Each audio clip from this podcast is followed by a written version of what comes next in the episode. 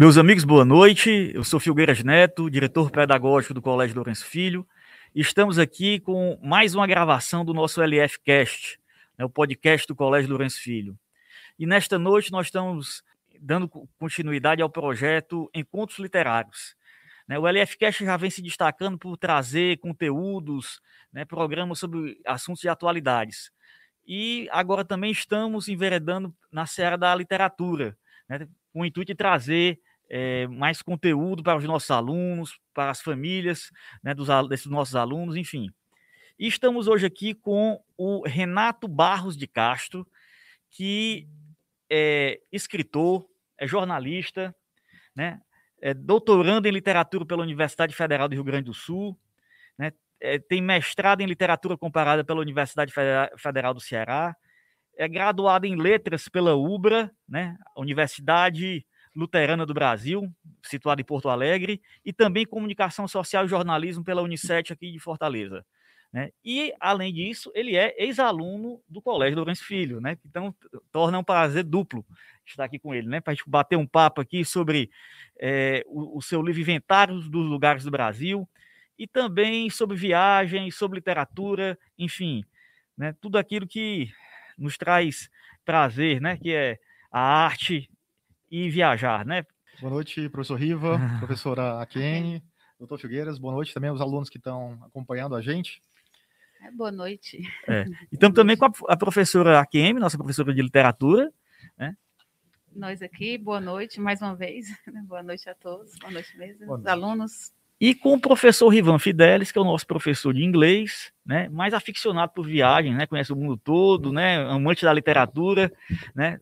Deus, Prazer, boa noite, seja muito bem-vindo. Boa noite, obrigado. É. Boa noite. Eu queria começar aqui o nosso, nosso podcast, Renato. É, me fala aí um pouco aí da sua, da sua trajetória, né? Você né, se formou e tal, um jornalista, como é que você começou a escrever e, e por que escrever sobre viagens, crônicas de viagens? Bom, é, eu posso dizer que assim, eu comecei é, é, a escrever mais ou menos quando eu tinha acho que uns 17 anos. E eu escrevi um, um, Comecei pelo romance, que é o mais difícil, infelizmente. Poderia ter Foi. começado pelo conto ou algo do tipo, Exato. mas comecei pelo romance. É, teve um evento bem interessante que aconteceu, é que eu cheguei a apresentar esse romance para Raquel de Queiroz, que mora ali perto da cidade onde eu nasci, né, que é Itapiúna. Ela tinha a fazenda Não Me Deixes ali é, no município de Quixadá. Quixadá. E eu tive coragem de ir até a porta dela, uma, uma ocasião em que ela estava de férias, e eu fui entregar os originais do livro que eu não tinha terminado ainda, né? E ela disse: Olha, então eu vou te dar o telefone da minha irmã, e você liga para ela, lá para casa dela, que eu vou estar em Fortaleza, e eu te digo o que eu achei, e mas fique certo que eu vou falar exatamente o que eu achei, eu não vou mentir. Então, eu fiquei com medo de ligar para ela e nunca liguei. É amarelo. É, amarelo, é. exatamente, isso mesmo. Então, assim, é, eu, eu, depois eu fiquei me perguntando, poxa, eu tive coragem de ir lá na, na, na, na, porta dela e tudo, com o trabalho, e depois não tive coragem nem de ligar, né? Mas eu acho que foi o melhor que eu fiz, porque o primeiro trabalho é aquele, né, que uhum. depois a gente se arrepende ou alguma coisa do tipo, mas é, então depois é, eu tive contato com o professor Batista de Lima, Sim. E ele falou: olha, o seu trabalho é bom, mas você escreve, é, é muito longo, então, assim, para você publicar numa revista e tal, vai ficar difícil. Aí ele falou é, que eu escrevesse textos mais curtos, como contos e tal, e eu segui. É porque ele é contista, né? O Batista de Lima, ele, ele gosta muito de contos, né? Isso, exatamente. Ele tem até um livro que eu gosto muito, que é o Janeiro é um mês que não que sossega. Não, que não sossega, exato. Então, assim, ele me deu esse incentivo e eu posso dizer também que aqui no colégio eu tive, assim, um grande apoio e, assim, que foi, é, foi fundamental para mim, que foi uma colega, assim, que eu conheci aqui, né, que ela era a bibliotecária do colégio. Sim. Ela até, acho que ela se aposentou aqui, ela trabalhou muitos anos. É a Neuza, né, que você tá falando? A Neuza, a isso. Neuza Feitosa. Isso, exato. Então, assim, ela me incentivava muito e ela até assim, acreditava no que eu fazia, ela dizia que eu devia continuar, que eu devia publicar e tudo, mas eu mesmo, assim, não acreditava, né? nem em mim, nem nela, né? Tô entendendo. mas, assim, foi, foi muito legal porque eu tive esse apoio aqui no colégio, é, até voltando a falar da, da, da Raquel de Queiroz, também foi um livro, o, assim, aquele livro, assim, mais importante que eu assim que eu li, assim, o primeiro livro assim muito importante que foi muito importante para minha vida foi o Memorial de Maria Moura, Sim, que muito é muito bom e estava na lista do, é, dos paradidáticos do colégio em 98. Certo. Então assim, aquilo para mim foi fantástico porque foi aquele livro que me deu a impressão assim que acho que a vida pode ser mais, que é, que é isso que eu gostaria e também foi aquilo que me, incentivou a procurar a encontrar Raquel de Queiroz porque eu já gostava muito desse livro que eu conheci aqui, né, como paradidático. Então foi mais ou menos isso, assim, o começo, depois é, é só ressaltar, né, a importância da, da, da, bibliotecária daqui, porque ela me incentivava muito, ela, assim, é, ela falava, olha, procura o fulano, esse autor, e ela conhecia tanto os autores universais como os locais, e ela mandava, olha, procura tal pessoa, é, aquela pessoa vai, é, vai gostar dos teus contos e tal. Então foi acontecendo dessa forma até que no curso de jornalismo, quando eu fui concluir, é, eu escrevi uma biografia né, de um jornalista que é o Gustavo da Costa. Assim? E aí, a partir daí, pronto, as coisas foram acontecendo. Tá. Agora, é, é, Renato, eu sei que você já morou em, outro, em, alguns locais fora do Brasil, não é isso? E, e, e, e também você tem um interesse por estudar línguas estrangeiras, não é isso? Sim. É, me fala um pouco disso aí. Fala francês, né? Isso. Uhum. Francês, speak English. Isso. Bom, assim, é, eu acho um idioma assim é, aprender outro idioma é algo assim muito complexo. Então, assim, eu posso dizer assim que, olha, eu falo, eu diria inglês, francês, mas é, aí atualmente estou estudando alemão, né? Por conta da, da, da, tese, que é na área da, da germanística. Mas, assim, eu estudei polonês um tempo na, aqui na Universidade Federal e russo na UES também. Mas, assim, eu não vou dizer que eu falo, né? Eu tenho alguns rudimentos, assim, do alfabeto cirílico, uhum. das declinações do polonês e tal. Mas, é, assim, um eterno estudante, né? Sempre estou estudando, sempre aprendendo. A gente está ouvindo, né, assim, começar tão jovem, porque hoje em dia na biblioteca, assim, é um espaço que nem, né, ainda mais depois desse mundo da era digital, né? Até falei em sala de aula a reinauguração da nossa biblioteca pública. Uhum. Como você usava muito a biblioteca daqui da nossa escola, mas você chegou também a frequentar o espaço da biblioteca pública de Fortaleza, ali perto do Dragão do Mar, que antigamente os trabalhos escolares, essa parte de literatura, né? Mas Sim. que bom que você pôde ter esse contato inicial aqui na escola, com os paradidáticos, muitas vezes, né? Sim. A gente, né? Realmente é, deixa assim, é, alguns alunos Eu diria, né, que que eu acho que não sei se ainda é do seu tempo, porque quando eu também estudei aqui, né? Uhum. E uma das pessoas que foi referência para mim, para letras, foi o Vicente, Você né? O Vicente. famoso ah. vai Vicente. É. claro, era sim. como a gente chamava, é. né? O professor Vicente e tal. Então, assim, ele tinha um afim, um amor muito, muito grande pela, pela língua, pela gramática, e tinha também os paradidáticos, e, e eu adorava ler aqueles paradidáticos também. Então, foi uma figura também aqui, né, no, no Lourenço Muito marcante, que né? foi muito importante para mim, que sou formada em letras, na verdade. Sim. Então, Aí, né, temos essas coincidências. E eu ia fazer meus trabalhos lá na biblioteca pública, porque não tinha internet, não. Então a gente tinha que recorrer à biblioteca, né? Claro. Uhum. uhum. Eu agradeço muito a Deus não ter internet no meu tempo, sabe? Porque, é. assim.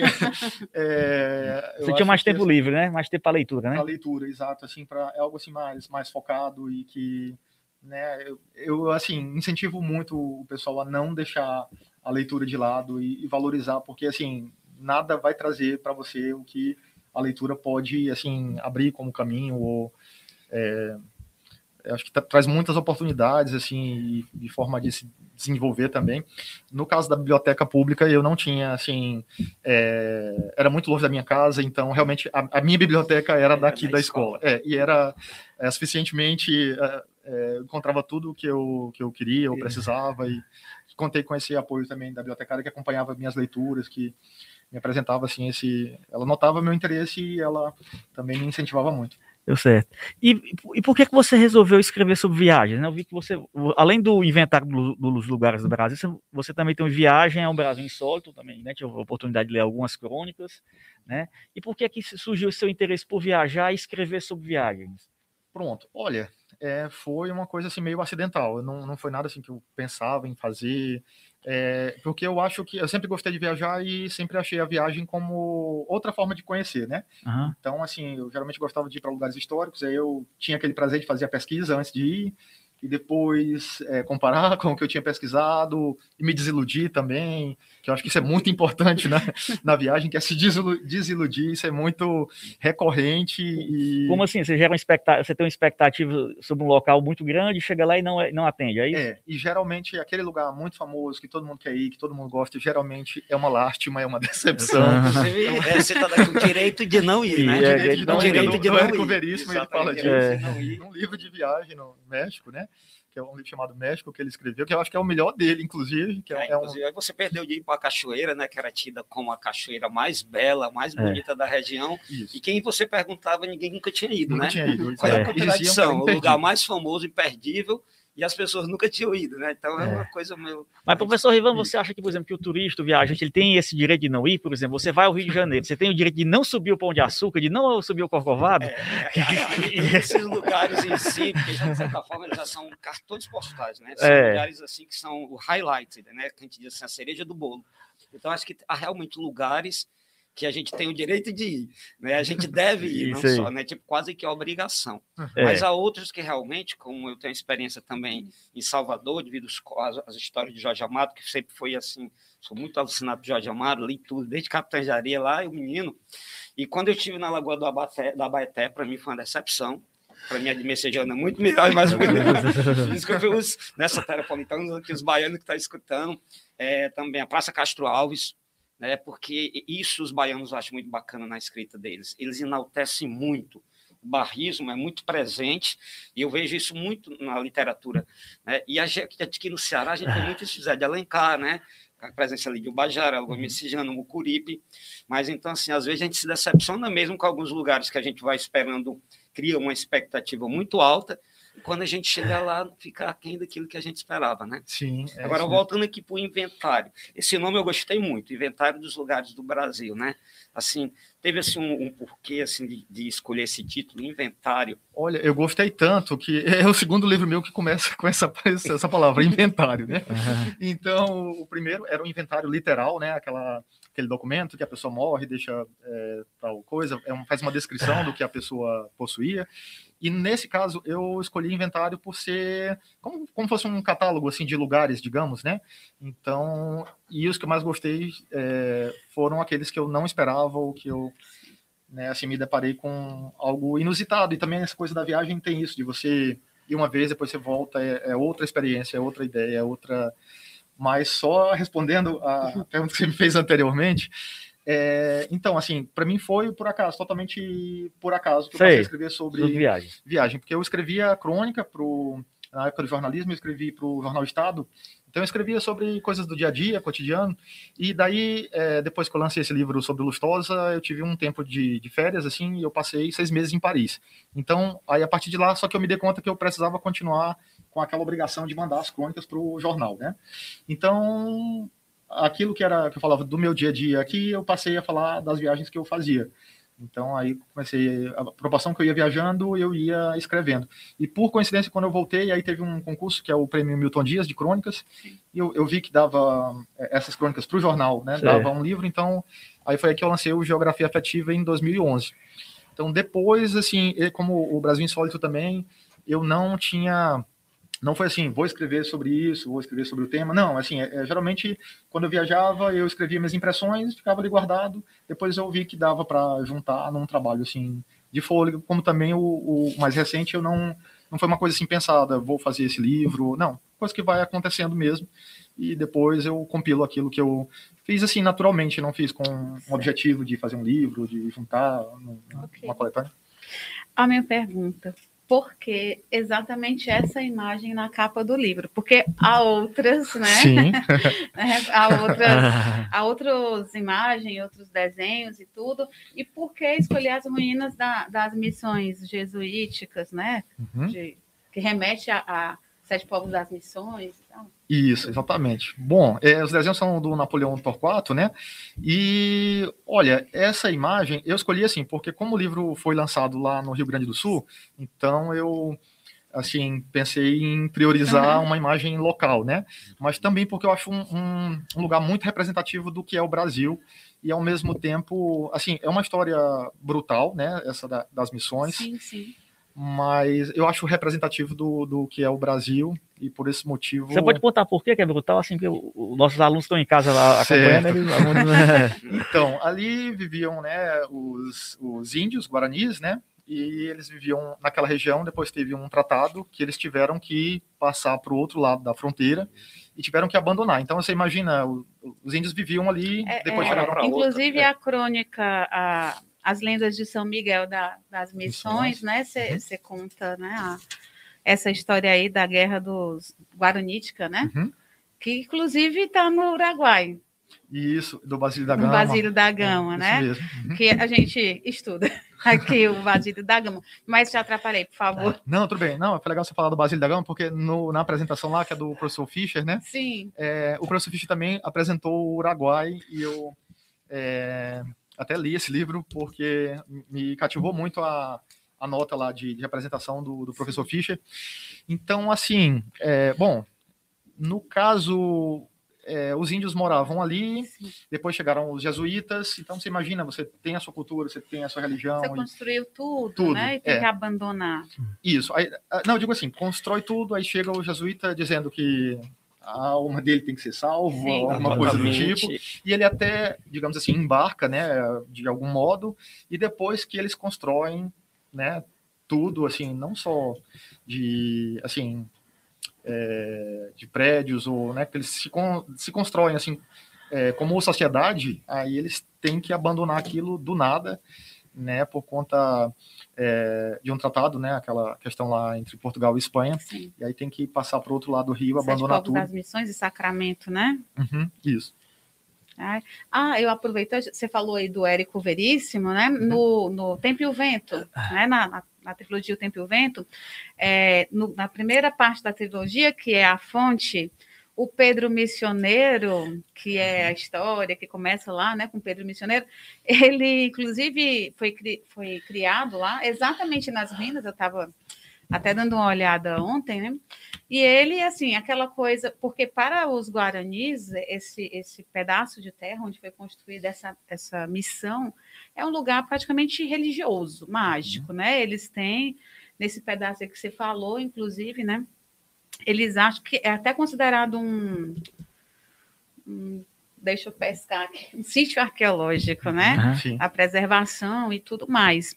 E no, o Érico Veríssimo pega essa história lá no Tempo e o Vento, e o Pedro Missioneiro, ele sonha, porque tipo, ele tem alguns poderes e tudo, né? Ele é um índio e tal, né? Um indígena, né? No caso, e ele tem o sonho, ele sonha com as guerras guaraníticas, então ele explica lá esse sonho, a guerra acontece, e aí ele foge exatamente quando as guerras estão acontecendo para poder salvar a própria vida, né?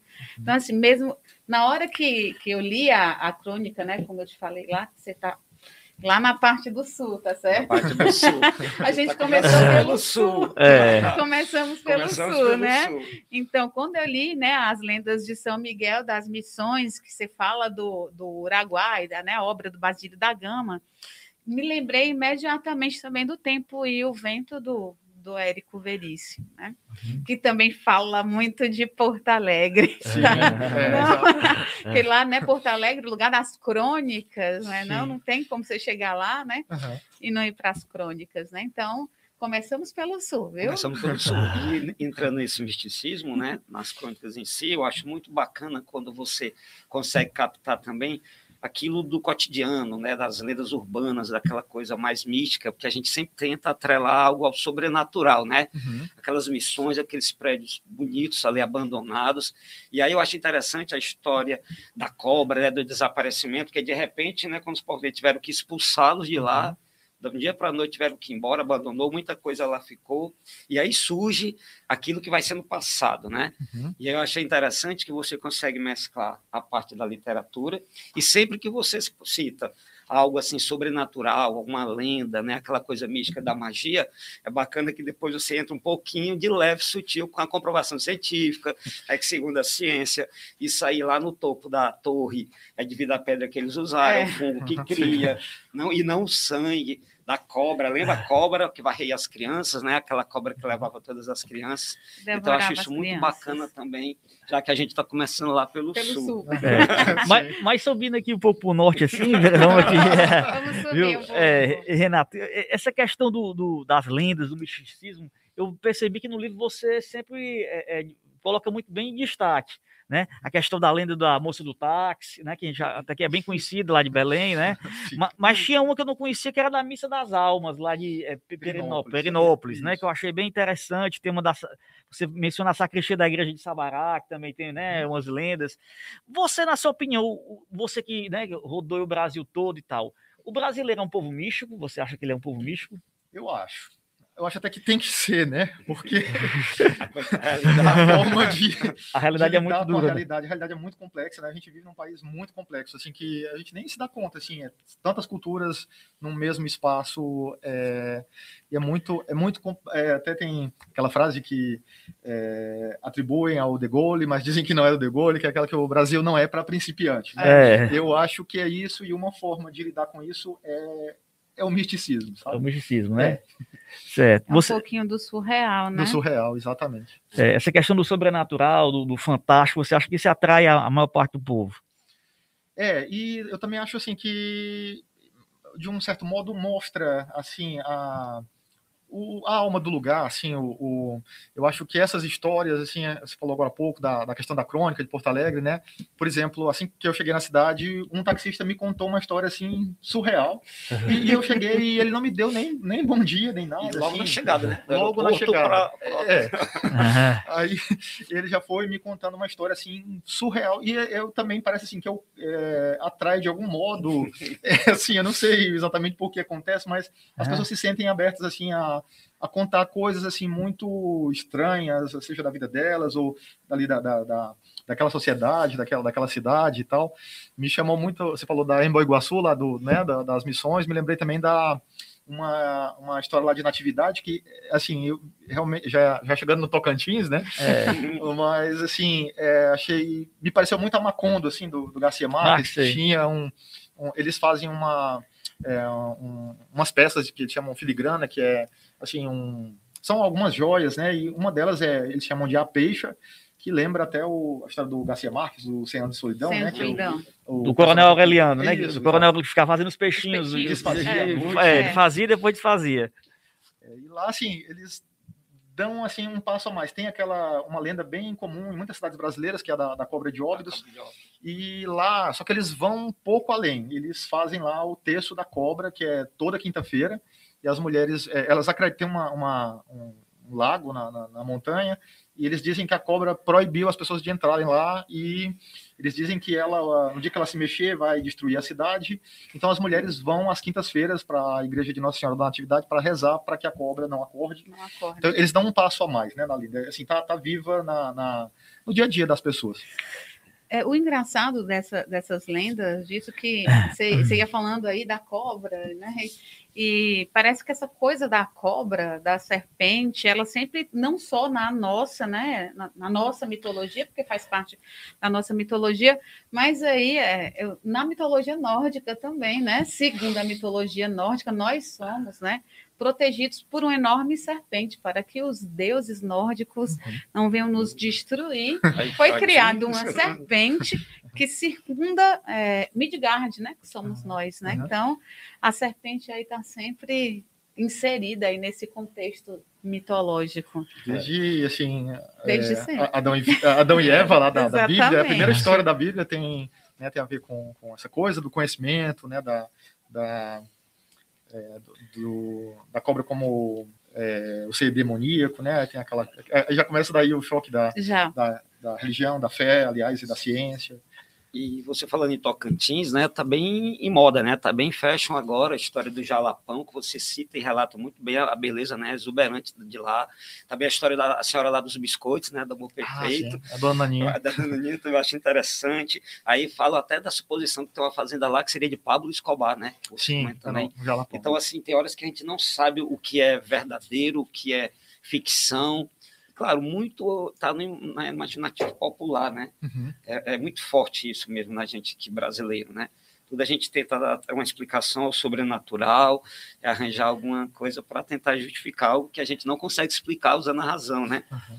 Eu concordo, eu diria também que a, a realidade da gente já é, assim, é. digamos, é um pouco sobrenatural, no sentido de que a gente tem que lidar é. com tanta coisa assim que. E mesmo nas suas viagens, é, também eu noto que é recorrente, também eu sinto aquela questão do toque sim, do, do social.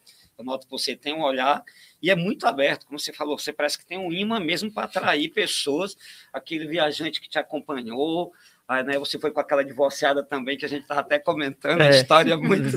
É, muito. É, eu queria que você falasse assim, você uma vez comentou comigo que geralmente viaja só, porque aí você diz, não, que as coisas acontecem, mas assim, é, é deliberado isso? Você, você também viaja acompanhado com amigos, como é? Geralmente eu viajo só, mas assim, eu nunca fiz uma viagem assim sozinho. Assim, eu, eu, eu me desloco sozinho, mas é, sempre acontece assim de tudo. Então, assim, é, alguém que você conhece no hotel ou no táxi, ou, por exemplo, da, da última vez que eu estive em Belém, que eu fui visitar visitar o, o túmulo né, da moça do táxi e eu tinha ido para uma comunidade japo, é, japonesa lá na, no, no, interior da Amazônia que é, eles é, acho que foi um pouco virulento lá a questão da quando Getúlio declarou guerra ao eixo e os japoneses de Belém sofreram muitos ataques e eles foram para o interior. É. Então, São parentes que eu até falei para os alunos aqui, porque muita gente não sabe que o Brasil tem a maior comunidade japonesa fora do Japão, né? Uhum. Que tem lá tem um núcleo forte lá em São Paulo, Paraná é e também no, no, no Pará, Isso. né? Então durante a Segunda Guerra, explica um pouquinho para os nossos, nossos alunos entenderem. Na Segunda Guerra, o Getúlio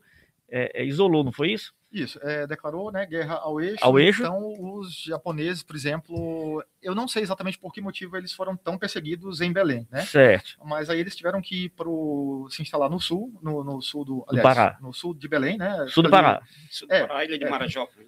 Não, fica, deixa eu ver, olha, eu diria que fica uns 300 quilômetros de Belém. Ao, ao sul, sul ao sul de Belém.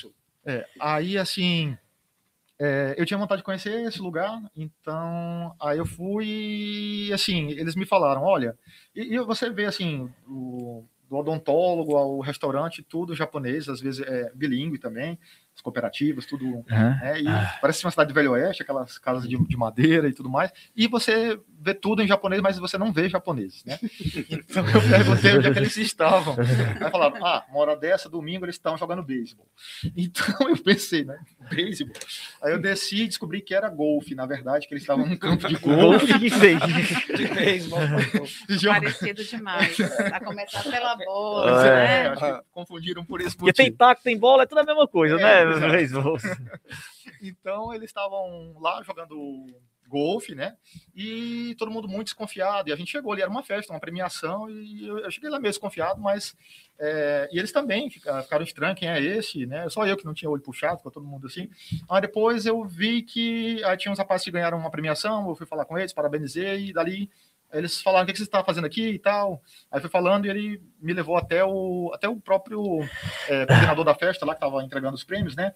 E ele, assim, era um pouco delicado falar sobre a Segunda Guerra porque aquelas pessoas ali, eles são descendentes de, é, de japoneses que foram presos numa, assim, num, num prédio público é, quando da, né, da, da declaração da, da guerra é, declaração de guerra ao eixo, que eles saíram de Belém, foram para o sul e aquela coisa. Já, é, já são, já eram imigrantes, já vinham começar a vida do zero e foram, tiveram os bens confiscados, foram presos naquele prédio e depois a guerra acabou, saíram como se nada tivesse acontecido. Sim. Abriram as portas e deixaram eles sair, tiveram que começar a plantação de fumo e tudo mais. Então era delicado perguntar para eles algo sobre a Segunda Guerra, né? Então aquela coisa, você tem que sim, vai conversando, vai, né? Mas não consegui descobrir tanto, é, não consegui descobrir tanto. Depois que eu fui visitar a, o túmulo da moça do táxi, né, que é, é uma lenda urbana lá, lá de Belém, bem, bem conhecida, é. eu conheci uma, uma moça que era, inclusive ela falava até... Você pode até contar para os nossos alunos como é a lenda do, do, do da moça do táxi? Pronto. Contei é, para eles porque é, muitos não sabem, não conhecem. É uma, assim, eu diria que é um enredo, assim, muito parecido com o que a gente acabou de viver, né, ou ainda está vivendo um pouco, que é essa coisa do, do confinamento forçado, né, no caso, era uma moça que a Josefina conta, é o nome dela, e ela, quando ela fazia aniversário, ela ganhava do pai dela um passeio de automóvel pela cidade de Belém. Então, aí, sempre que ela fazia aniversário, o pai, acho que era um dos únicos que tinham automóvel lá e é, chamava o chofer e, ia levava o passeio, é, o passeio pela cidade. Então, ela pegou tuberculose e teve que viver confinada, né, trancada, assim, quando o pai ia falar com ela, tinha que limpar a maçaneta, aquela coisa toda, porque podia se contagiar também. Era, era no caso tuberculose, né, que, assim, a gente é, sabe que muita gente morreu, assim, no século XIX, principalmente é. o pessoal da literatura também é bem... Bem, é... bem tipo, bem, era, pegava bem, bastante tuberculose. Ah. Pois é, e ela, daí o início da lenda mesmo foi que por algum motivo o pai dela mudou o trajeto, que era da casa da pessoa para o cemitério, e por algum motivo ele mudou o trajeto. E talvez até, eu até penso, né, não, não sei, mas eu até penso que tem a ver com essa coisa de que ela gostava de passear, de, né, de, de passear pela cidade e tudo mais, ele fez um cortejo mais longo. Então, é, ela foi enterrada lá no Santa Isabel, e a família, que era italiana, a família Conte, eles mandaram para a Itália um retrato dela, para eles fazerem aquele trabalho lá na, na, lápide, esmaltar e tudo mais. E o retrato foi devolvido com um broche com um carro, que parece um carro de praça, né? Que é o, seria o táxi. O né? táxi, né? Então, hoje, no dia de finados, é muito concorrido o túmulo da, da Josefina Conte, assim, as pessoas vão lá e deixam presentes ou fazem pedidos. Ela virou uma espécie de, é que eu posso dizer, assim, não é bem uma, uma, é, uma santa popular, assim. É, as pessoas rezam para ela ou fazem pedidos. Né? Sei. Né? É, e, e, falando assim em mulheres icônicas e tudo, ainda, ainda vou dar um tempo para chegar onde eu quero chegar. Tudo bem. A Maria Grampinho. Nossa, eu achei muito. Você fala da, da, da, da Cora, né? Uhum. Que eu acho fantástica, uma da, das nossas poetisas que são excepcionais e começou, começou a escrever desde cedo, mas só publicou já depois de 70 anos de idade, né? Uhum. E aí você fala da Maria Grampinho, que eu achei assim uma delicadeza que a, a Cora faz fez um poema para Maria Grampinho, mas ninguém conhece a Maria Grampinho, nem nem, por, nem a história, nem por que, que é Maria Grampinho, né? Também. Uhum. Que já é chegando em Goiás, tá certo? Agora, agora nós já estamos em Goiás. A gente está fazendo assim um passeio, né? Pelas regiões, né? Então, para a gente. Porque assim, eu estou olhando aqui o chat, já tem alguns, algumas pessoas interagindo. Né? Até falaram aqui dos japoneses jogando golfe, né? Aqui, lá no Pará e tal, que é uma coisa bem, bem diferente, bem sui generis, né? Então, assim, seria o coração do Rio Vermelho, né? Que é, eu acho que é, é, sempre foi Rio Vermelho ou era o Rio Goiás, mudou o nome, ou ainda é Rio Goiás e ficou Rio Vermelho? Eu fui até fazer uma pesquisa, mas eu não, não encontrei. Uhum. Né? Que eu sei que foi ali na colonização dos bandeirantes, né? Uhum.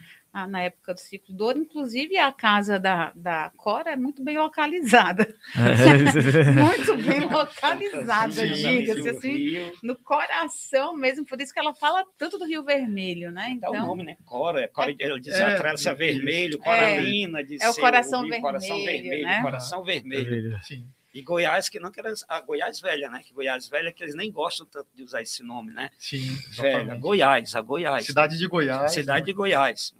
Mas quem sempre usa a nomenclatura de Goiás Velho, né? Sim, é eles Goiás, não gostam porque dá aquela impressão de foi algo que foi deixado para trás, trás ou abandonado. abandonado porque muita gente foi para trabalhar na administração, né? Na, na, capital, né? Na nova capital, né? Goiânia. E eles. Muita gente também ficou Sim. ressentida, alguns foram escolhidos, outros não foram. E eles não gostam que a gente chame Goiás, velho. Eu, eu tento chamar a cidade de Goiás, é, mas assim, eu tive que me acostumar, que eu, eu, sempre via Goiás velho. Aí sim, fora o que você cita da Maria Grampim, que eu acho que você pesquisou, né? É, você sabe, sei lá, mais alguma coisa? Porque você disse que ela é, é, é descende de escravos, né? E morava no porão da casa da Cora, mas. Isso. E mais alguma coisa?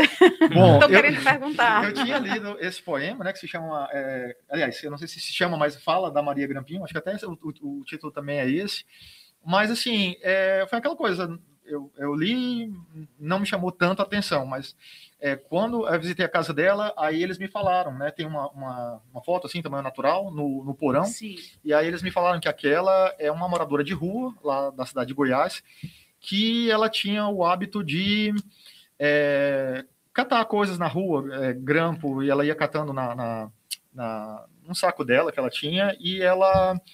É, a Cora Coralina fez amizade com ela e a convidou para ela morar no, nesse casarão, que é justamente de frente para o Rio Vermelho, né?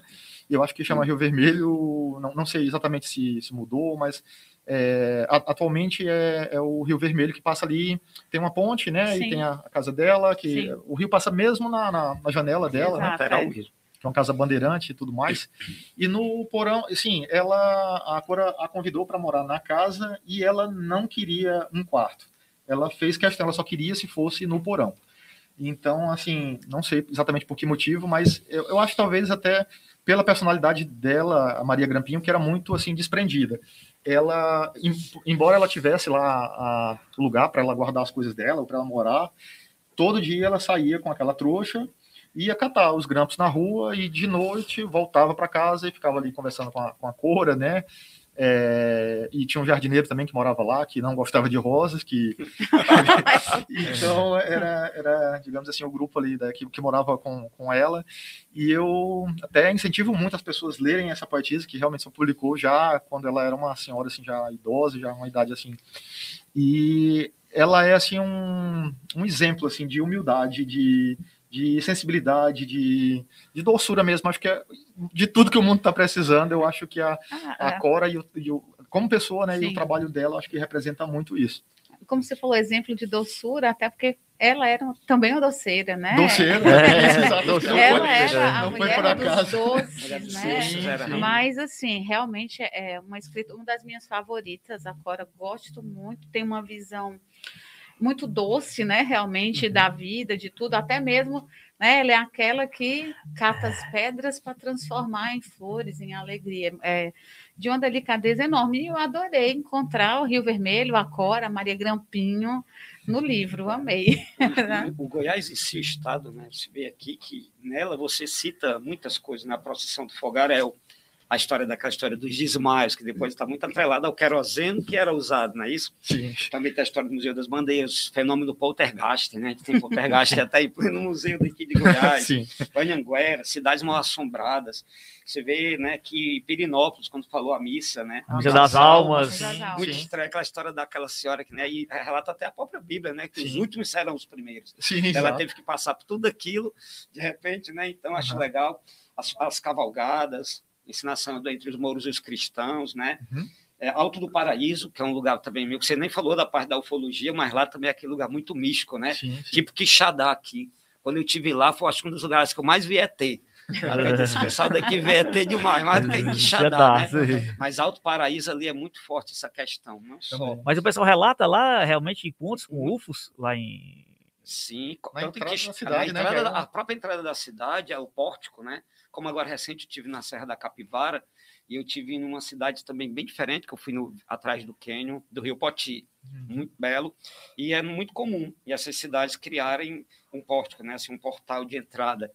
E Alto do Paraíso é uma nave espacial, uma spaceship, né? É um uhum. formato de uma nave de um disco voador e na cidade muito temática, muitos restaurantes, bares e pousadas, tem lugar até para a gente observar né, e tentar fazer contato imediato é. com esses seres. E lá tem, o parque é imenso, né?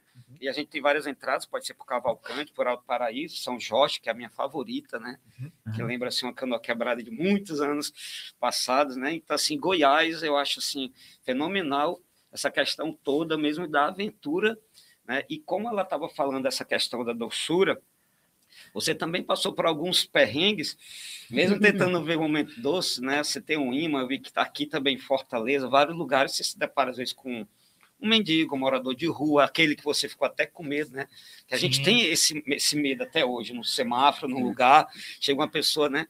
Que você achou que ele está só puxando algo para te dar um cartão, mas ele não conseguia emprego porque eu não tinha um telefone de celular. Sim. Né? Então, assim, a gente vê como você falou, às vezes a realidade é tão dura e essa parte mística, essa parte toda, como faz a gente ter tipo uma fruição, né? Uma válvula Sim. de escape dessa realidade tão dura, né? Tentar adoçar, já tem uma nossa cora aí que consegue é. trazer isso de uma forma muito bacana.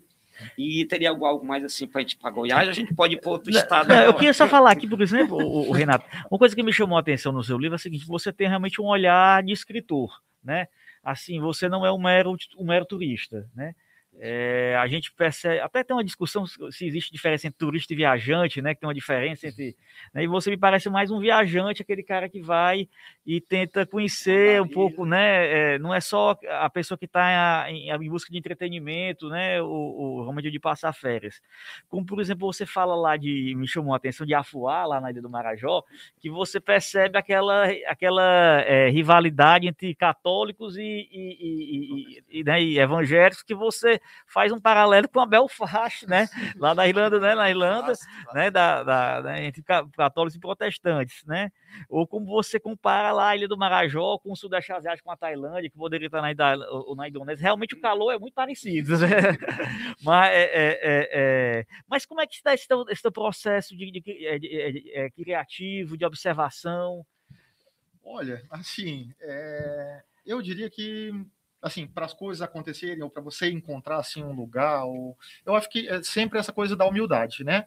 Que é reconhecer o óbvio, que todo mundo é igual, que então assim, é, às vezes tem essa, essa, discrepância às vezes de é, é assimetria cultural, alguma coisa ou econômica, alguma coisa é, social, entre né? aquele que é, entre aquele que vai e aquele que recebe, ou né? E eu acho que essa coisa é, do olhar, ele está muito na, na questão da humildade, né? De é, a gente reconhecer o óbvio, né, que é que é, é essa questão da igualdade, é, todo mundo, cada um nas suas diferenças, mas o, né, tá todo mundo junto na, no mesmo planeta, a gente não mora em outro, todos estão juntos nesse, e essa coisa eu acho que a partir do momento que você percebe o óbvio, que é essa coisa da igualdade, e ao mesmo tempo você fica aberto para o que acontecer, você não, não julga, assim. Então, eu, por exemplo, não costumo escrever quando eu estou viajando, é, eu realmente é, pesquiso antes de ir, vol, é, volto e escrevo. Então, assim, é, tem lugares que eu, que eu vou e que é, não escrevo nada sobre ele. Ou... Então você vivencia, você é. sente. Inclusive nas narrativas é bem interessante quando você fala da mistura de sons, cheiros e ritmos, e as analogias que você faz, muitas remetem também ao exterior, né? Você uhum. faz, falou de Belfast, depois você vai falar em Copenhague, cidade muito bonita, o colorido de alguns muros, né, o tom ocre. Então, eu acho isso bacana. Você fala a humildade, a igualdade e essa sensibilidade que você tem. Como eu falei, eu sou um viajante, ou como eu digo, um globetrotter, né, um cidadão do mundo, uhum. que o Figueiredo falou muito bem, que há, eu acho que o Brasil não conhece o Brasil, o brasileiro não conhece o Brasil. brasileiro não conhece o Brasil. Mas o pior que eu acho é porque justamente, assim, como é um, um, país muito complexo e muitas vezes a gente pensa que conhece porque a gente é brasileiro. Aí a gente, não, sou brasileiro, e, ah, é a mesma coisa, não sei aonde. Então, assim, acha que é tudo, digamos, não tem essa diferença. Tantos países dentro de um de só. é, uma diversidade a cultural diversidade. É, é, enorme é e nós não percebemos isso né? É, eu, o brasileiro acha que é, é o Brasil é, é, é sempre igual aquelas igual a região que ele, que ele vive, uhum. né? O pessoal do Sudeste acha que o Nordestino é tudo igual, né? Ali da Paraíba, o Ceará é tudo igual, Paraíba, Pernambuco, Arataca. né? E aqui a gente não sabe, por exemplo, que é, é o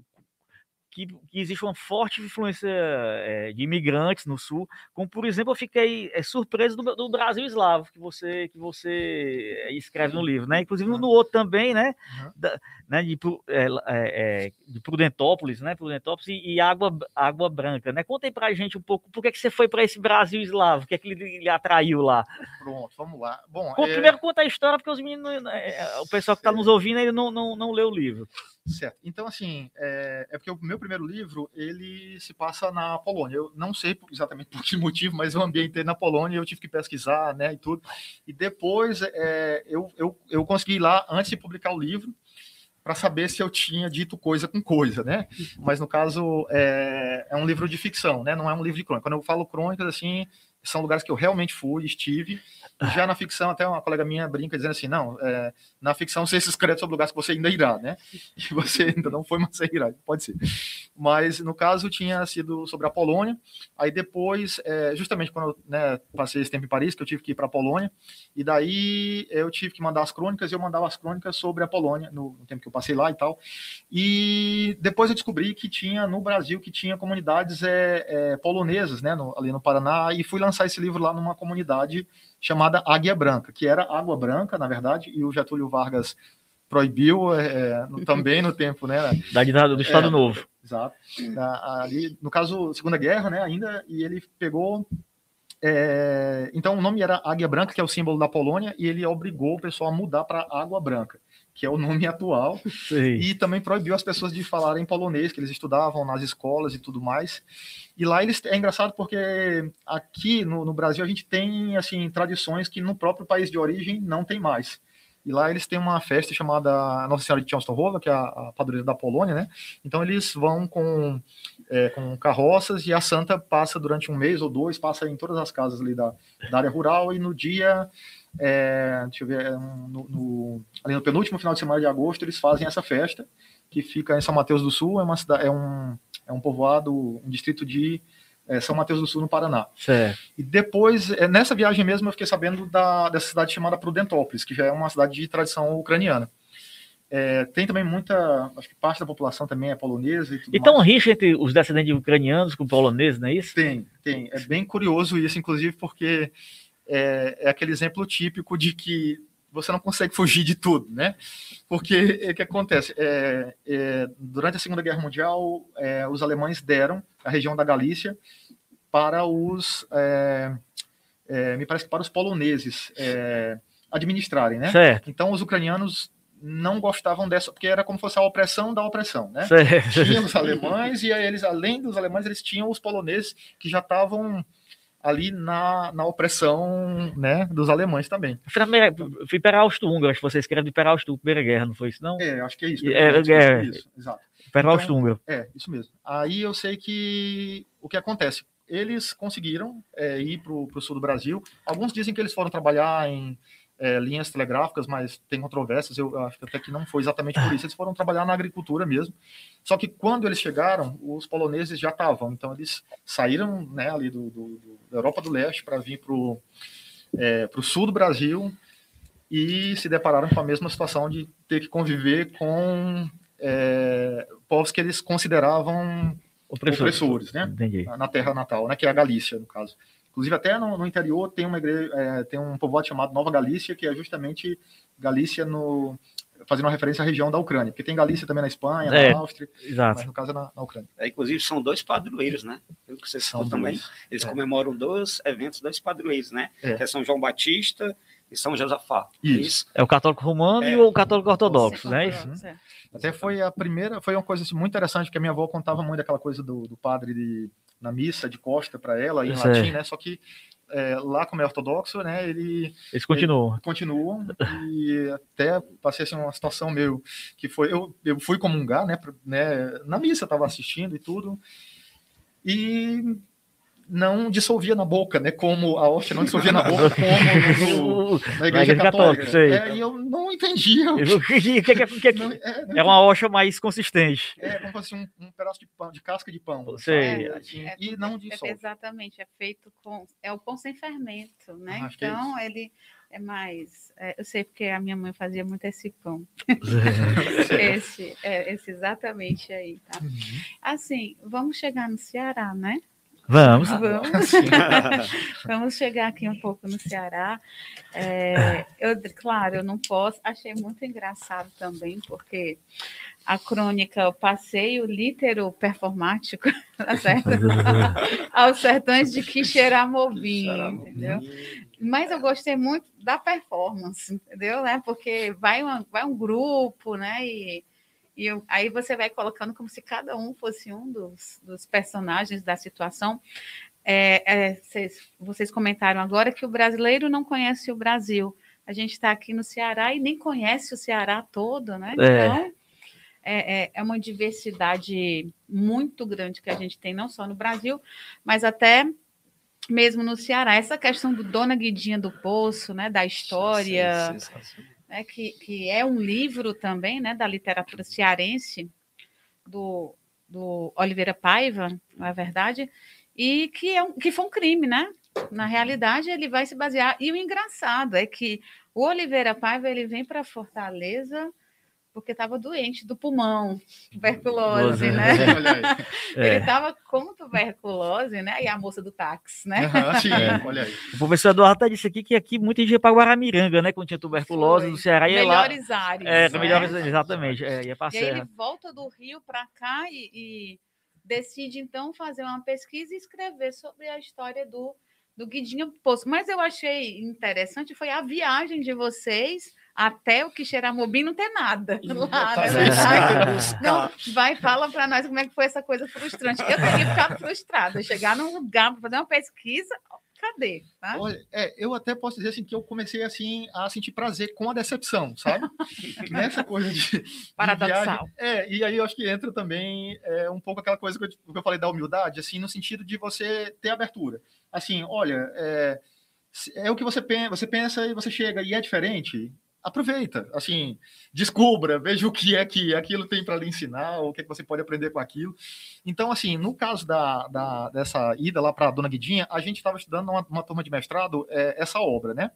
Que eu até recomendo muito para os alunos. Olha, é, é, outro assim livro fundamental, eu diria, e é, ele consegue assim, ele, ele se baseia num caso real, né? Que foi o assassinato da é, do, do, sobrinho da Marica Lessa, lá de Xeramobim, da fazenda é, Canafístula, mas eu não sei se é no, não sei se é no livro ou se é na, na fazenda lá, mas sei que é, já, já, já, misturei tanto as duas histórias que nem sei mais. Se é real ou ficcional. É, eu sei que Canafístula é, é, é um dos, dos nomes lá, só não sei dizer qual. Mas, sei.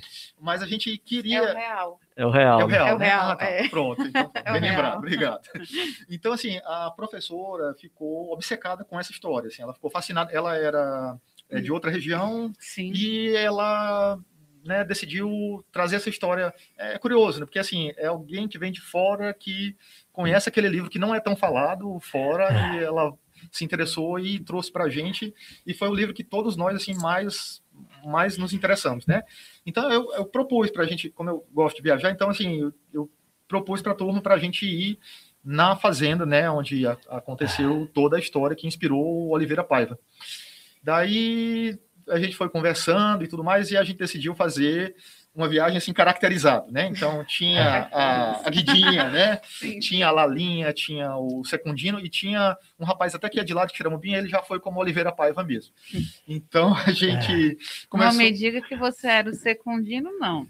Olha, até pelo nome, porque eu, eu, o sobrenome é Barros, uhum. né? Então acho que era Secundino Barros também, então é. não tive escolha, me botaram como Secundino, foi o jeito. Mas assim, aí eu sei que a gente chegou lá na, na, na, fazenda mesmo, te viu lá o lugar onde ela tinha se batizado e tudo mais, e a gente começou a procurar onde era a fazenda, só que não existia mais nada. Só existiam os tijolos e o matagal cobrindo tudo. Então, assim, eu me lembro que uma hora a gente parou para pedir informação e a gente falou: olha, é, a gente está procurando onde era, onde ficava a fazenda e tudo mais. Aí ele falou: não, peraí, é, vocês estão procurando a Guidinha ou a Marica Lessa, né? Aí eu falei: estão procurando as duas. Aí ele foi lá conversar, falou do livro e falou: Ah, até o meu bisavô é citado nesse livro. Aí o rapaz perguntou, o rapaz que estava fazendo o Oliveira Paiva, Oliveira né? Acho que o mistério perguntou, né? O que é que. É, qual é o nome dele? Ele falou, é o fulano. Aí, ah, eu sei, é aquele que mandou, é, que participou do crime, né? Para matar o Secundino. não, o Secundino não, desculpa. O, o Majoquim. O, é, exato, que é o, o marido. Era, era, o marido uhum. dela. O marido dela. Aí o, senhor ficou ouvindo aquilo e falou: Ei, peraí, meu bisavô não mandou matar ninguém, não.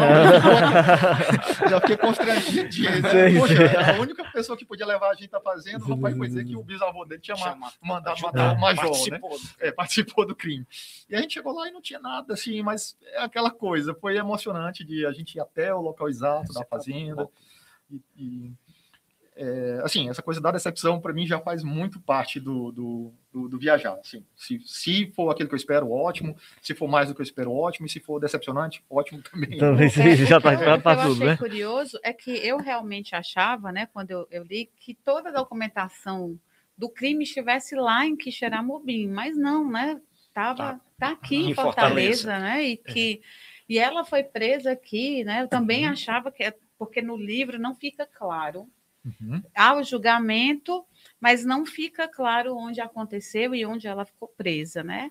Também, para mim, foi uma surpresa que depois que ela é solta, ela fica indo dormir na cadeia, né? Porque ela perde tudo, fica tipo, sem casa, moradora de rua, e ela era uma mulher, segundo, bem. É, tinha bastante posses, né? Era mulher de posses e tudo, então ela perde tudo. E aí a coisa da história com a ficção também, mais uma vez, né? Eu achei também muito, muito interessante, né? E como você falou, uma obra espetacular o Dona Guidinha do Poço, né, do Manuel de Oliveira Paiva, né? É, eu diria que assim, ela, ela é uma grande obra assim, a proporção que que que acontece? É, a história real, assim, é, até o imperador Dom Pedro II se, é, se posicionou a respeito, querendo é, que fosse uma punição exemplar. Eu imagino que por, por ela ser mulher, né, e assim, ela naquela época, né, no século XIX, e então assim é como que é, os homens via como que ela não tivesse. uma ousadia. É, uma ousadia. ousadia. como que fosse, por ela ser mulher, ela jamais poderia fazer aquilo, ou pensar em fazer aquilo, né? Uhum. Mas eu sei que, assim, fica meio.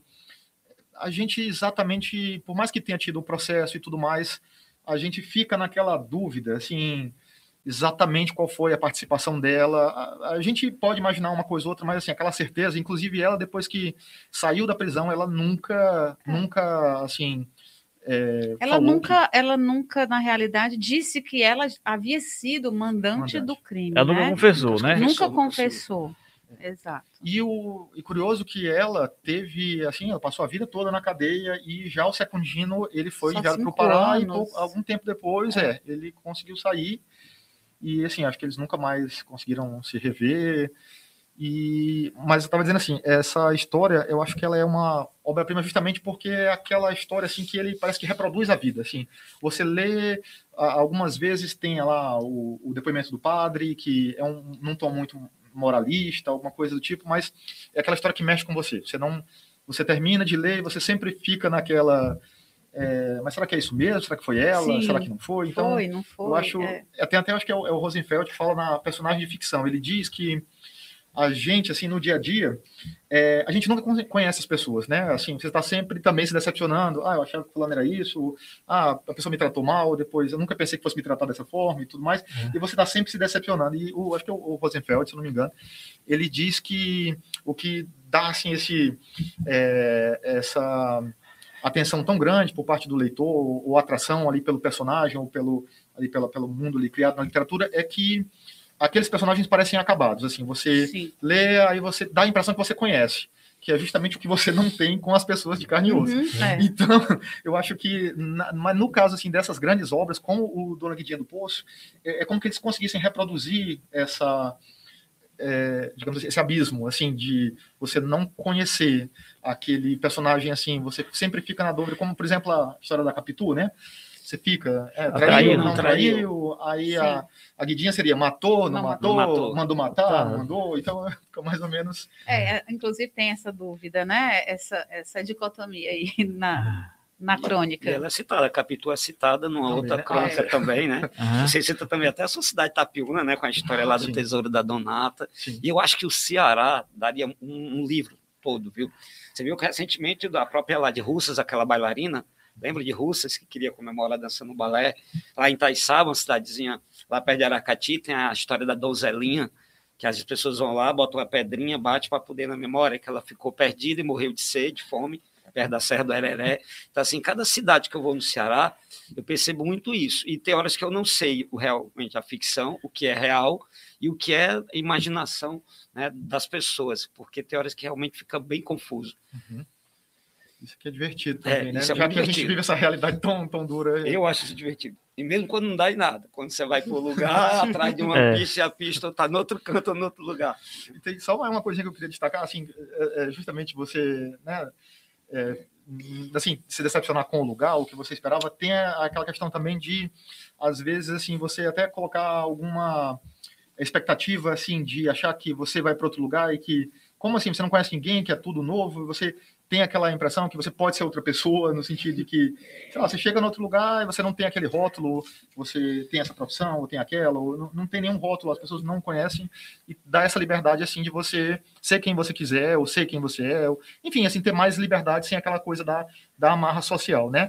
E aí me lembra muito a Flora Tristan, que é uma escritora do século XIX, que ela é a neta do Gauguin Não, desculpa, né? Ela é avó do Gauguin, é. né? Do, do, pintor, Paulo Gauguin. É e ela tem origem no, no Peru e ela viajou de Paris para o Peru, assim, naquela expectativa de ser outra pessoa ou de, de deixar o passado dela para trás, a Sim. vida dela e construir uma nova vida. E quando ela chegou lá, ela teve a enorme decepção que ela viu que não que ela não muda, ela se move, né, Sim. do lugar, mas ela não se move dela mesma. Né? Os defeitos que ela tem, ela carrega pra, as características ela carrega para onde ela for. É, e até o nome do livro é Viagem de uma Pária, né, que seria uma pessoa sem casta, né, digamos assim. É. E a, eu acho que o ponto assim culminante assim é quando ela diz é, que no novo mundo ela também era uma pessoa, era, era uma pária, como ela era no velho mundo. Então, assim, tem essa coisa da decepção até com si mesmo também. Eu acho que tem que a gente tem que colher isso e tem que é, digamos, se divertir também com. Sim. Eu, eu me lembrei aqui que o Olhar de Capitão foi o seu olhar de viajante ao Amazonas, né? Isso. Eu acho muito legal quando você fala lá do self-service, né? Sim. Que até eu faço hora com os alunos, né? Do self-service. No interior é bem comum, né? Fala self-service. Uhum. Né? Aí você cita lá, gostei do suco de genipapo, né? Que eu acho que essa nova geração aí que está em casa acho que é bem comum que na cultura cearense né, não gostar de suco de murici, nem suco de ginipapo. É. E você duas vezes, numa hora você elogia com um licor de ginipapo. No Amazonas, o suco de ginipapo, mas com aquela acidez, com aquela ironia que ninguém sabe se de é. fato é porque o povo tomou tanto suco de ginipapo ficou daquele jeito, né? Mas eu acho muito legal as analogias que você faz. É, inclusive, quando ele também tocou lá na história do Pará, da Açaí, aquela descrição que você faz da Nossa Senhora do Açaizeiro, você parece que estava ali mesmo deslumbrado, né? encantado Sim, uhum. com o retrato lá dela lá naquele barco, que você ali viajou mesmo, né? Foi bem descritivo. Sim. Eu achei muito bacana também. Legal. E queria ainda continuar no Ceará, ou a gente pode aqui, né? porque tem tanta coisa, Não, né? É, eu queria, a gente tem que já, já que. É, é, é, é, é, por causa do tempo, mas eu queria só ir, ir aqui mais dois, dois locais. Primeiro, o seguinte: tem dois locais aqui que, que são muito importantes para a história do Brasil que você visitou, eu que você dessa, né, dessa aqui as sua, suas impressões mais aprofundadas, é, inclusive tem a ver até com uma obra literária que eu estou lendo agora, que é o Escravidão, que é essa trilogia que o, o Laurentino Gomes está escrevendo. Né? Eu tô, é, ele já lançou a, o volume 1 né? e agora lançou o volume 2. Né? E o volume 1 termina justamente com a, a, a tomada do quilômetro dos Palmares, que você esteve lá em, em na, é, lá em Alagoas. Né? E o volume 2 começa com o ciclo da mineração nas cidades históricas de, de, de, de Minas Gerais. Né? E você fala bem de Sabará, de, de Diamantina, né? Então, tem dois tem alguns personagens da história do Brasil que eu queria que você falasse um pouco deles, assim, né? O que é que você é, é, conheceu mais através das suas viagens? Um é, obviamente, é o, é o zumbi lá, né?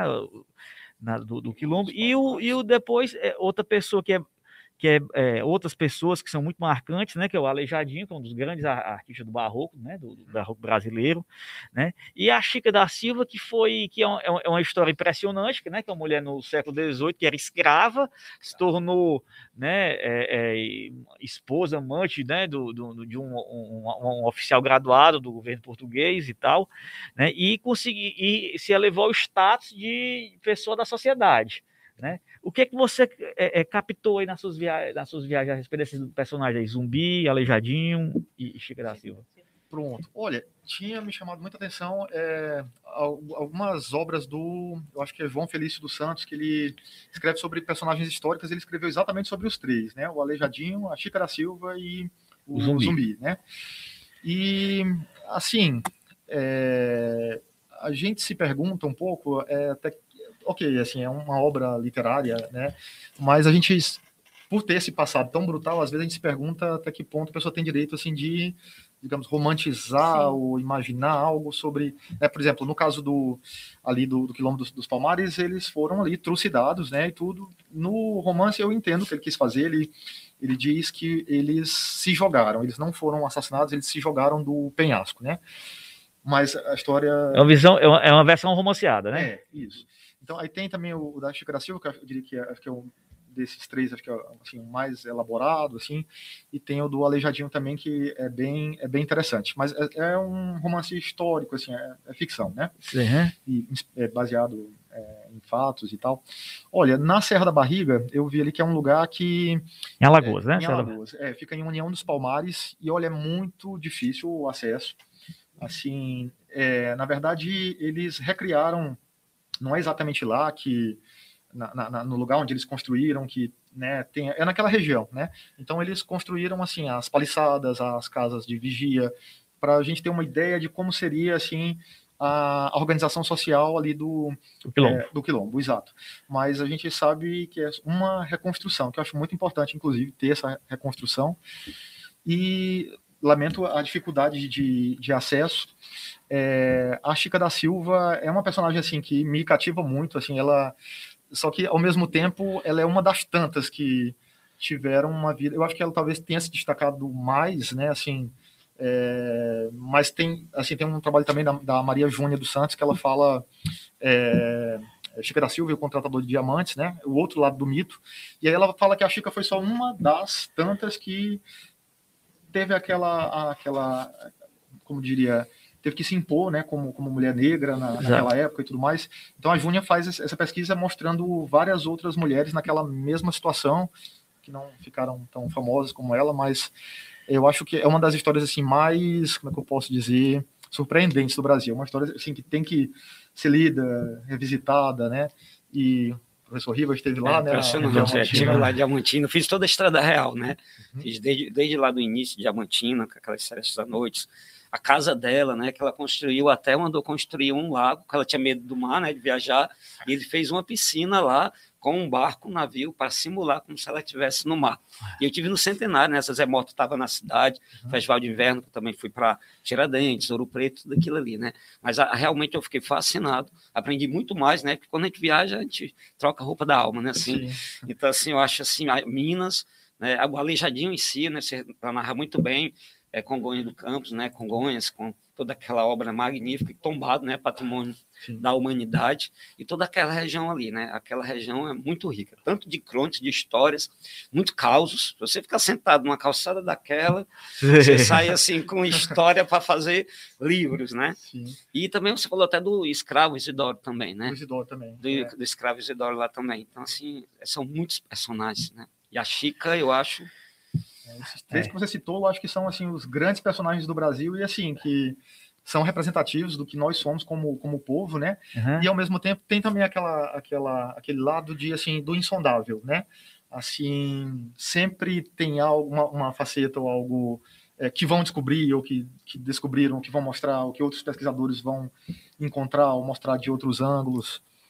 Eu acho que é, são acho que zumbi, né? Uhum. Ah, esses três que você perguntou, é, o Chico da Silva, Silva e, Aleijadinho. e Aleijadinho, né? São esses personagens que a gente... Antônio Francisco Lisboa, né? Isso. Uhum. É. E, Renata, assim, pra, é, é, eu queria só fazer aqui uma pergunta aqui para fechar, assim, todos os locais que você foi ao Brasil, qual é aquele que mais lhe surpreendeu? Assim, não, não que você gostou mais, aquele mais que é, é, você tinha uma, uma expectativa mais baixa, ou não tinha tanta expectativa e de repente foi, assim, uma surpresa para você positiva, Olha, né? É, geralmente o que surpreende é aquilo que você não espera. Assim, se você vai com a expectativa, é, é, é se você tem alguma, é, por isso que tem aquela coisa da humildade de novo, que é assim, vá com o espírito aberto assim e aceite o que vier, né? Então, é, eu diria, olha, talvez assim, se fosse para citar um que me surpreendeu e que eu gostei tanto quanto me surpreendeu, seria acho que Rio de Contas que é na Chapada Diamantina, né, no, no sul da, da, Chapada. Chapada. É, eu estive lá é, em julho, mas não fui a Rio de Contas, né? Estive lá em Lençóis, em outros, né, em outros municípios, Bucugê, mas não em Rio de Contas. É que ele fica na parte já, ao sul, né? Fica é, ao sul da Chapada. Fica já fora do, do parque e olha, é, é, parece uma cidade realmente perdida no tempo, uma joia, assim, que você é um, aquele lugar que geralmente você nunca ouve falar. E é tão tem um patrimônio tão bem preservado, o costume também, a, a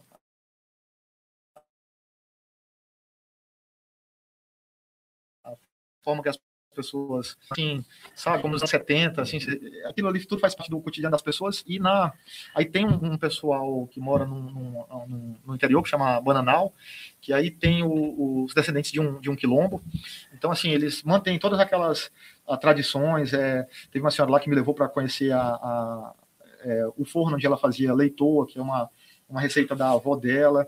E aí depois tem, por exemplo, o Mato Grosso, que já fica na serra. E eu achei muito curioso, porque a, o sotaque das pessoas é muito lusitano, assim. você tem dificuldade para entender, e eles depois eu fui ver que eles são descendentes de portugueses de Mafra. Então, até as farmácias, farmácia Mafra, supermercado Mafra. Mafra. É. então, e eles têm aquele sotaque, eles têm o costume de só se casarem entre si. Tanto é que todo mundo lá que você conhece vai apresentar um cônjuge, assim, é, é primo. É, sempre eles se casam com alguém da família e de lá. Sei. Interessante. Né? Uh, Renata, antes da gente encerrar aqui, eu, eu, queria só que você desse, falasse um pouco desse seu outro livro, o, o do José de Alencar.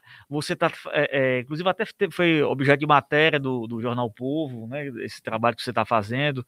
É, conta para a gente aí o que é, o, qual, o que, é que você tenta abordar nesse livro aí sobre José de Alencar?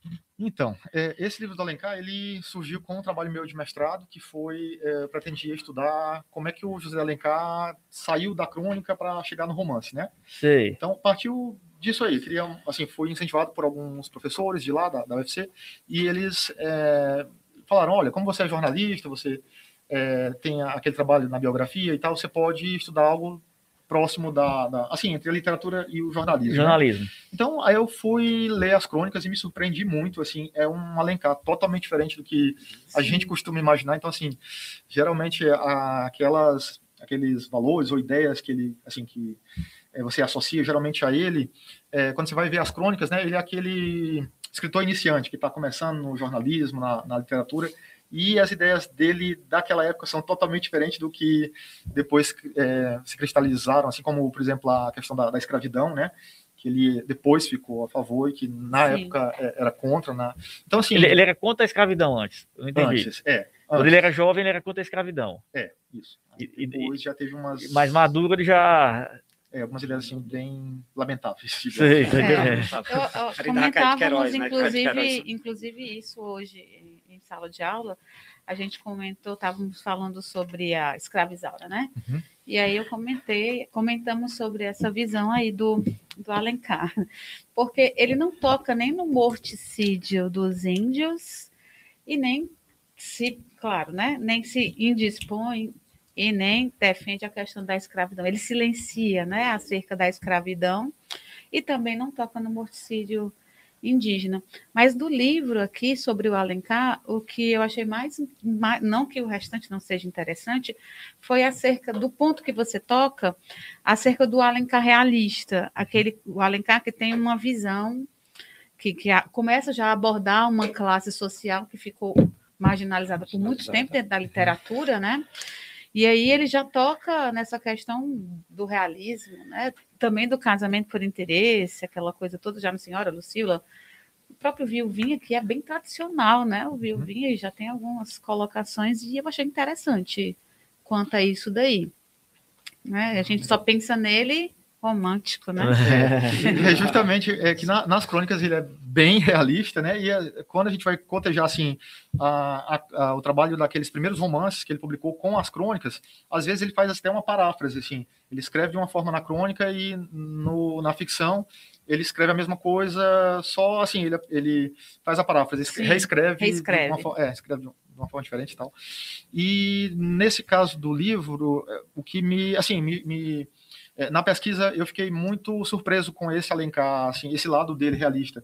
Tem uma parte que ele, assim, defende os pobres, assim, até com um vigor, assim, quase marxista, sabe? Fala, os poderosos não sabem do, do preço do pão ou alguma coisa, né? Então, assim, ele é bem combativo, assim, bem inflamado, combativo, panfletário. e, assim, uma pena que ele não tenha levado pro, pro romance. Até dizem, né, alguns é, críticos falam que ele seria digamos assim, um Machado de Assis se ele tivesse vivido mais tempo, né? Ele morreu com 49 anos. É. E né, é, também tive uma surpresa né, nessa pesquisa que foi encontrar dois folhetins dele é, inéditos assim em livro, né?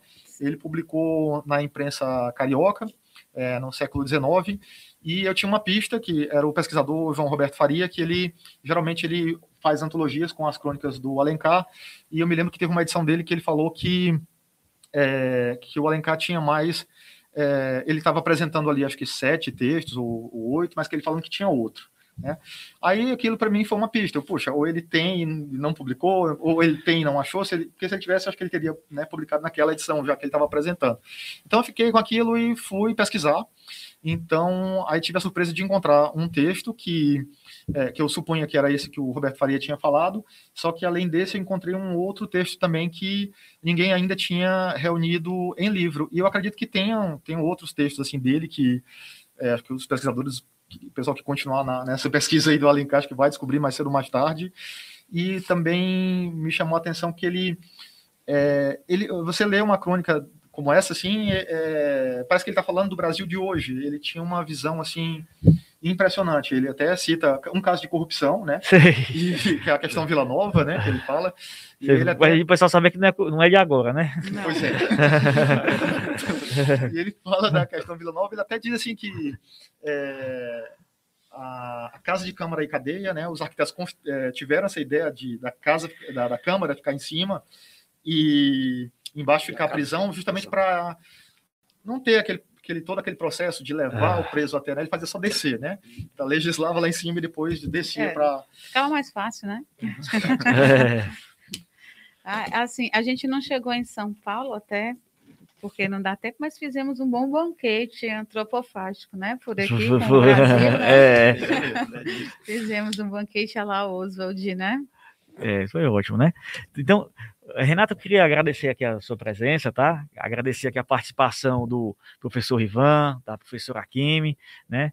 Nós estamos aqui de portas abertas, né? Que sempre que você quiser para a gente voltar aqui, né? De repente outra outra vez para a gente conversar mais sobre literatura, sempre é um prazer, né? Conversar sobre livros, viagens, ah, né?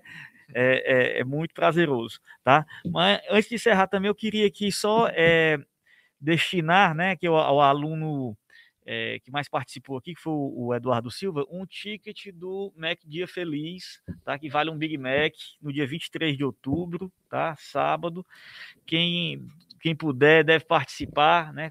Você adquirindo, comprando um Big Mac, nesse dia toda a renda é, de vendas do sanduíche Big Mac será revertida para a Associação Peter Pan, que cuida de, de, crianças com câncer e leucemia, e você vai estar ajudando a mudar a história do câncer infantil no Ceará, tá bom?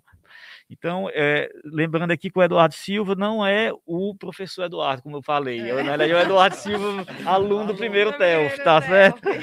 tá certo? Parabéns, Eduardo, pela sua participação, tá bom? E mais uma vez, obrigado. Boa noite a todos e logo em breve estaremos de volta com outra edição do LF Cash. Muito obrigado. Boa noite. Eu agradeço. Boa noite, pessoal. Obrigado. Obrigada. Tá? Agradeço. LEFcast, LEFcast, LEFcast, LEF